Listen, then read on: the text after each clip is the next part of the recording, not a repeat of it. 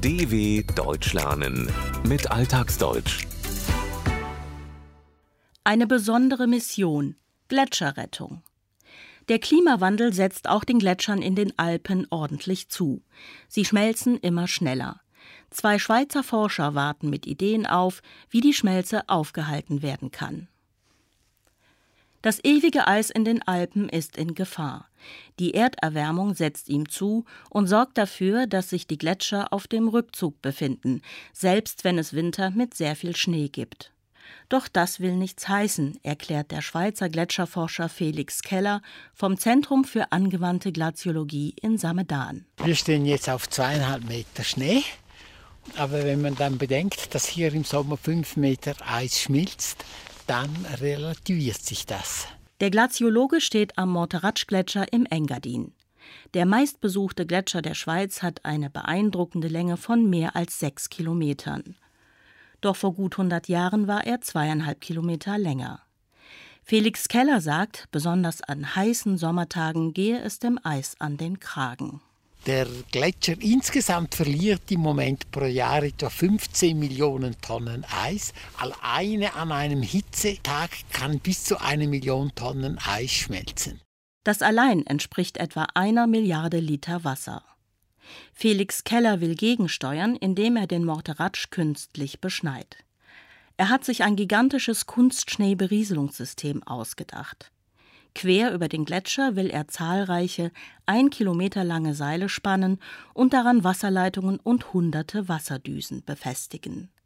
Daraus sollen dann Schneekristalle entstehen, die eine Kunstschneedecke erzeugen. Die Leitungen werden dann mit Schmelzwasser eines oberhalb gelegenen Gletschers gespeist. So sein Plan. Wir bezeichnen das eine Art Schmelzwasserrecycling. Das heißt, dass wir im Sommer, wenn massenweise Schmelzwasser anfällt, dass wir das oben behalten und dann im kalten Winter wie jetzt daraus Schnee produzieren, um zuverlässig den Gletscher zu schützen. Im Februar 2021 nahmen Forscher eine Pilotanlage in Betrieb, die unter anderem von der Schweizer Regierung gefördert wird. Die Technik funktioniert bei winterlichen Außentemperaturen in 2000 Metern Höhe und wegen des Drucks, der durch das Gefälle vom Gletschersee aus entsteht, braucht sie auch keine Stromzufuhr. Laut dem Glaziologen ist jedoch viel Schnee nötig, um den Schutz bis zum Sommer zu erhalten. Es braucht eine etwa 10 bis 12 Meter hohe Schneedecke.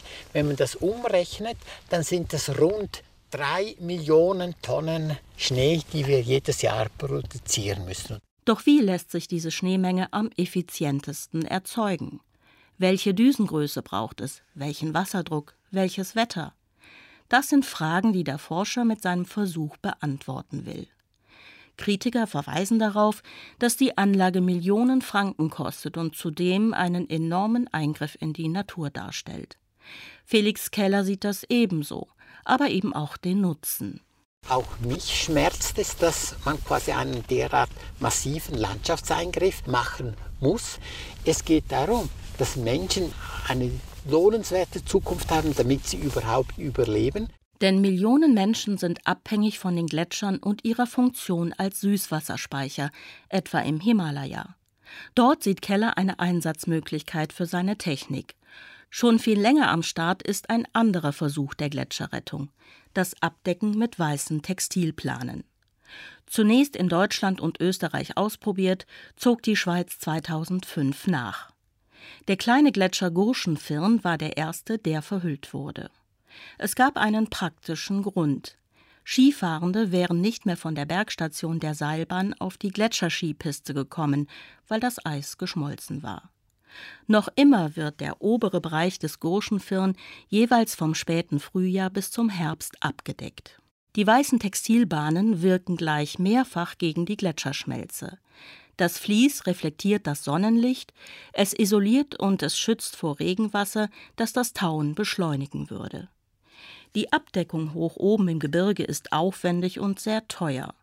Ob sich die hohen Kosten wirklich lohnen, analysierten Wissenschaftlerinnen und Wissenschaftler verschiedener Schweizer Forschungseinrichtungen in einer im März 2021 veröffentlichten Studie. Der Studienleiter Matthias Huss von der Technischen Hochschule ETH Zürich sagt, Grundsätzlich funktionieren diese Methoden sehr gut. Das heißt, wenn ich das Eis mit Vlies abdecke oder auch zusätzlichen künstlichen Schnee darauf werfe, dann reduziert es die Schmelze an diesem Punkt, wo ich das mache, sehr, sehr deutlich. Unter dem Vlies schmilzt rund 60 Prozent weniger Eis und Schnee als daneben. Gerade einmal 0,02 Prozent der gesamten Gletscherfläche der Schweiz werden gegenwärtig abgedeckt. Doch allein dadurch sind jährlich 350.000 Kubikmeter Gletschereis vorerst erhalten geblieben. Ein kleiner, fast verschwundener Gletscher wurde sogar wiederbelebt. Das klingt gut. Dennoch, so Matthias Huss, lohnt sich der Aufwand nur lokal begrenzt, etwa um Skipisten oder touristische Attraktionen zu sichern. Theoretisch funktioniert das Ganze, praktisch umsetzbar ist es meiner Ansicht nach aus Kostengründen, aber auch aus Umweltschutzgründen nicht. Denn solche künstlichen Eingriffe auf Gletschern, die ziehen natürlich sehr viele Probleme nach sich. Also man greift in die Natur ein, um sie zu schützen. Und das ist irgendwo paradox. Ganze Alpengletscher mit Hilfe von Fließabdeckungen zu sichern, sei weder realisierbar noch bezahlbar und auch keine Dauerlösung. Dafür sei etwas anderes viel, viel wichtiger, meint Matthias Huss. Wir können die Gletscher ein Stück weit zumindest retten, aber eben nur mit globalen Maßnahmen, indem das Klima geschützt wird. Ähnlich sieht das sein Kollege Felix Keller. Das Abschmelzen eines Gletschers könne nicht komplett gestoppt, doch zumindest um 30 bis 50 Jahre verzögert werden. Motiviert für seinen Gletscherrettungsversuch wird er von künftigen Generationen und ist überzeugt davon, dass unsere Kinder nicht fragen werden, ob wir diesen Gletscherrückzug nicht gesehen haben, sondern sie werden uns eher fragen, was wir getan haben. Und dann möchte ich meinen Kindern sagen, ich habe versucht, einen Beitrag zu leisten. dw.com/alltagsdeutsch